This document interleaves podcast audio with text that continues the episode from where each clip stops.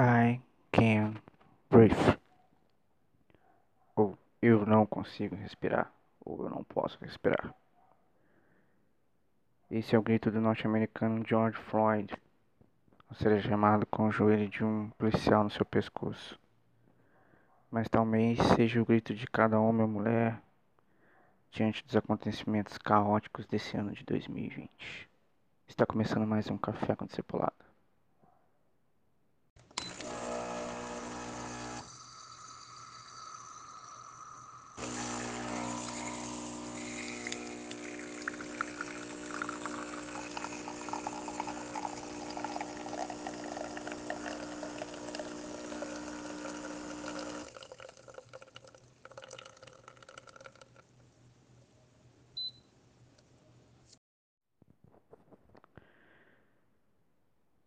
Ano de 2020 que começou ali na sua espera, no Réveillon de 2019, anunciado muito por, muitas denominações eclesiásticas como 2K20, o ano especial.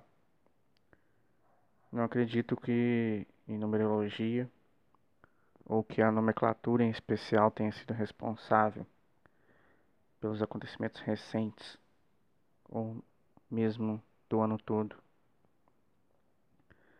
Mas creio que o coração do homem é uma fábrica de ídolos. E ao criar-se uma imagem de um ano fabuloso, a qual vocês romperiam limites, ou nós romperíamos limites, frase feita e treinada por muitos pregadores coachings. Por aí, Talvez hoje não conseguimos lidar com a realidade total de falta de esperança e caos. No meio de uma pandemia que mata milhares por insuficiência respiratória, queremos por agora ser politicamente corretos e defender as minorias e buscar um país igualitário. Digo que não somente as vidas negras que importam, mas todas as vidas. Não me tratem como racista ou porque falo isso porque tenho a pele branca. Não sou desse pensamento e nem essa é a minha ideologia. Minha ideologia é que todos são filhos adotivos de Deus por meio de Jesus Cristo. Bom, se você está ouvindo esse podcast, não é cristão, chegou aqui por alguma outra forma, e isso não é um argumento válido para você, mas se você é brasileiro, metade da nossa população é uma é originada de uma mistura de negros, brancos, índios e várias outras raças. Minha família, por exemplo, é composta por essas misturas. Ao se criar, talvez, a imagem de um Jesus Cristo branco de olhos azuis e para muitos faz sinalzinho de arma com as mãos é que se cria uma ideologia que alguém pode ser superior ao outro em alguma coisa ou que alguma ideologia política seja ela de direita ou esquerda ser também melhor que a outra. Se você já também está pensando que sou comunista ou defensor de qualquer tipo de política igualitária, digo já que, como o apóstolo Paulo disse aos filipenses, minha cidadania é dos céus, ou nossa cidadania é a dos céus.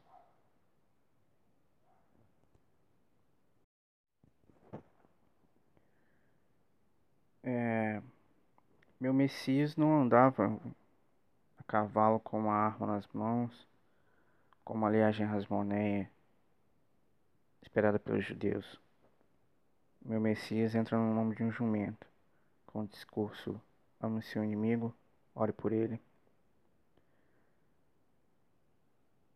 Dada a minha compreensão de tudo, creio que nosso maior dificuldade de reagir melhor aos acontecimentos deste ano é devido à idolatria que realizamos de um ano superior. Porém, todo ídolo é frágil e fraco. Pela insuficiência de poder criamos de um, criamos outros novos na tentativa de suprir a idolatria de 2K20, criamos a idolatria aos políticos. Pela fraqueza da política perante uma doença, criamos a idolatria à substância mágica C. Um ídolo nunca vai ser suficiente para resolver todos os problemas do mundo. Só Cristo é supremo. Relato Colossenses, fala aqui Colossenses 1, 15, 16. O Filho é a imagem do Deus invisível e é supremo sobre toda a criação.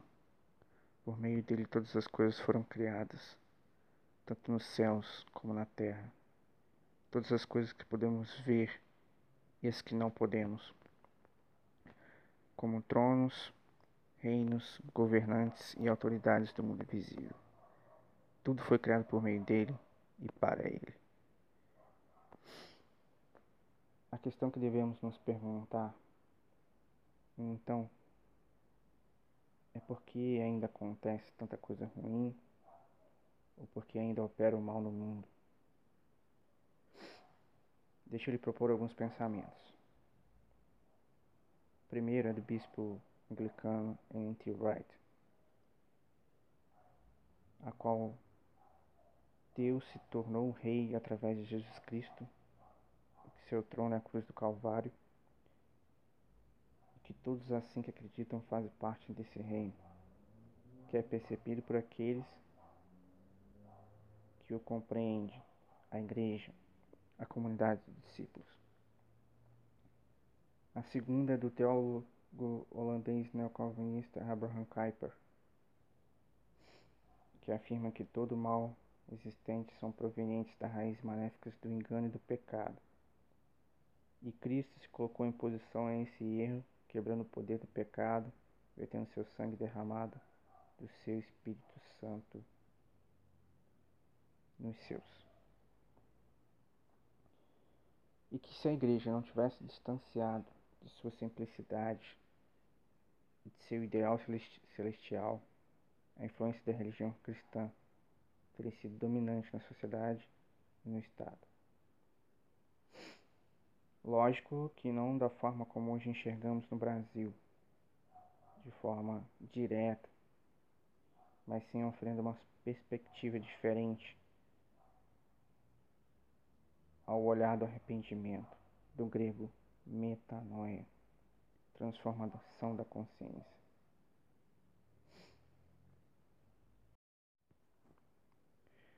Diante a esses pensamentos desses teólogos e diante a um olhar de arrependimento, como devemos nos comportar mediante essas idolatrias que causam todos esses males vistos hoje? Sendo luz no mundo, cheio de trevas,